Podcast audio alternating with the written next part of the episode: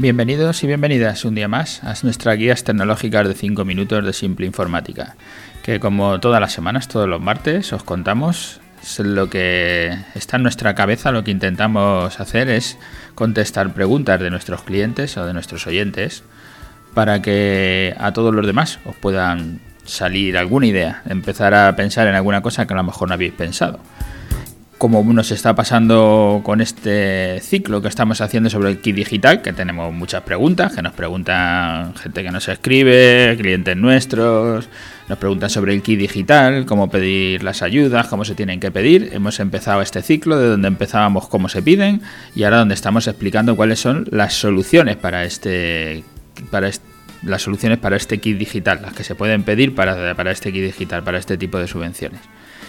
Como ya os digo, se trata de resolverlo en cinco minutos, que sea rapidito y que os surjan ideas y hacerlo lo más sencillo posible. Eso hace que a veces pues no sea muy profundo, pero no, no, intentamos dar una formación sobre todo esto, sino simplemente disparar una idea, el que tengáis algo ahí en la cabeza que os pueda venir bien. En este capítulo que nos encontramos hoy, que es el 383, voy a explicar la solución de factura electrónica, según lo que pide el Ministerio y según mi forma de entender todas estas cosas, como siempre hago. Esta, en esta solución nos dicen e incluye un número de horas de parametrización para definición de particularidades y depende si tienes 10 o 50 empleados, de 3, pues hay 10 horas, hay 5 horas, bueno, miradlo un poco ahí porque no me voy a meter en dar mucho dato muy estricto. ¿Qué es lo que va a hacer la factura electrónica? Los formatos de la factura E, ¿no? lo que es la factura electrónica, o de la I factura, ¿no? depende si lo dicen en inglés, pero vamos, que al final lo que estamos haciendo es digitalizar las facturas. Vamos a tener facturas de entrada y vamos a tener facturas de salida, las facturas que le hacemos a nuestros clientes, las facturas que nos hacen nuestros proveedores. Cuando intentamos digitalizar las facturas de proveedores, es un mundo bastante complejo y habrá que utilizar un software y además darán distintos resultados. Pero desde luego las facturas que nosotros emitimos a nuestros proveedores, y esto ha sido una cosa que yo me ha tocado discutir mucho con muchos de los clientes, digitalizar una factura es tan fácil como emitir la factura y hacerla un PDF. Una vez que la tienes PDF, se la puedes enviar a tu cliente y eso es una factura electrónica. Otra cosa es que tengas que enfrentarte a la, administración y ellos te pidan que le mandes esa factura con distintas características. ¿Por qué? Porque es lo mismo que te va a pasar a ti cuando tus proveedores te envían las facturas. Si las facturas que te envían, cada una tiene los datos en un sitio distinto, desde el propio nombre del cliente, del proveedor, hasta los datos de los materiales, el precio, el IVA, está en distintos sitios. Cuando tú escanes esa factura para digitalizarla, que sería la forma de hacerla digital, pasarla de un papel analógico, pasarla a un, a un ordenador, hacerla digital. Cuando la escanees, solo vas a tener la imagen, pero no, va, no te va a generar los textos que hay dentro de la factura, entonces tendrás que escanearla y luego si quieres tener un control en una base de datos para poder solicitar facturas de este proveedor o el material X o lo que sea, tendrás que volver a picar todos los datos los software que funcionan bien para digitalizar facturas normalmente tienen un OCR, un reconocimiento de caracteres que lo que hace es buscar en determinados campos que antes han parametrizado, en determinadas posiciones, en determinados sitios en la factura. Claro, si fueran todas iguales sería muy fácil porque dirías aquí les el nombre, aquí les el IVA, aquí les la cantidad. Y entonces esos datos automáticamente te pasarían a la base de datos y luego ya para consultar solo tendrías que ir a la base de datos y preguntar, oye, las facturas de este proveedor y te saldrían porque ya automáticamente lo habría metido.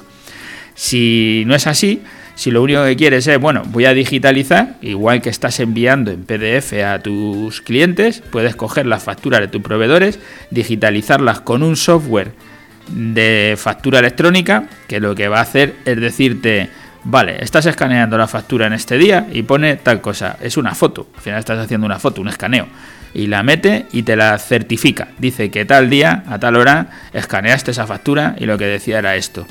Tú luego puedes coger el papel de tu proveedor, esa factura analógica y tirarla. Si te la han mandado ya en digital, que tienes un PDF, es lo mismo. Lo que haces es decir, meto en mi software de gestión de factura electrónica, meto este papel, este, perdón, papel, este PDF digital que me acaban de enviar y lo único que hago es certificar que a tal día, a tal hora, he colocado en mi software de gestión este PDF digital y eso queda dentro de todas tus facturas de proveedores que has digitalizado. Y cuando se las vayas a enviar a Hacienda, a tu gestoría, lo que tengas, lo que le vas a enviar es ese fichero, porque tú lo que has hecho es dar fe de que todos los papeles que están metiendo en tu software de gestión están hechos tal día, con, a tal hora, con la información que va en el papel.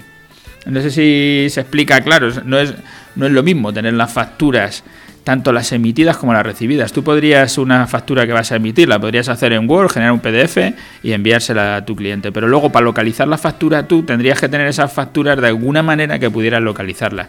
Si lo haces por carpetas y vas diciendo la 1, la 2, la 3 y luego tienes que buscar dentro de la carpeta, pues es una fórmula. Pero lo normal es tener una base de datos donde luego busques y encuentres todas las facturas de este cliente y, y el programa, una base de datos, te diga, pues has emitido tantas facturas, es tanta pasta, es tanto IVA, el trimestre, lo que sea, el final de año para presentar todo lo que se ha hecho en IVA. Todo eso en una base de datos es sencillo. Si lo haces en un Word y vas haciendo una a una, pues es complicado.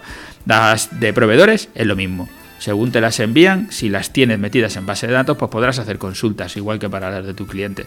Pero si no las tienes, que solo tienes el, el documento, habrás hecho factura electrónica, porque lo tienes todo digitalizado, pero te será difícil poder encontrar cada una de las cosas.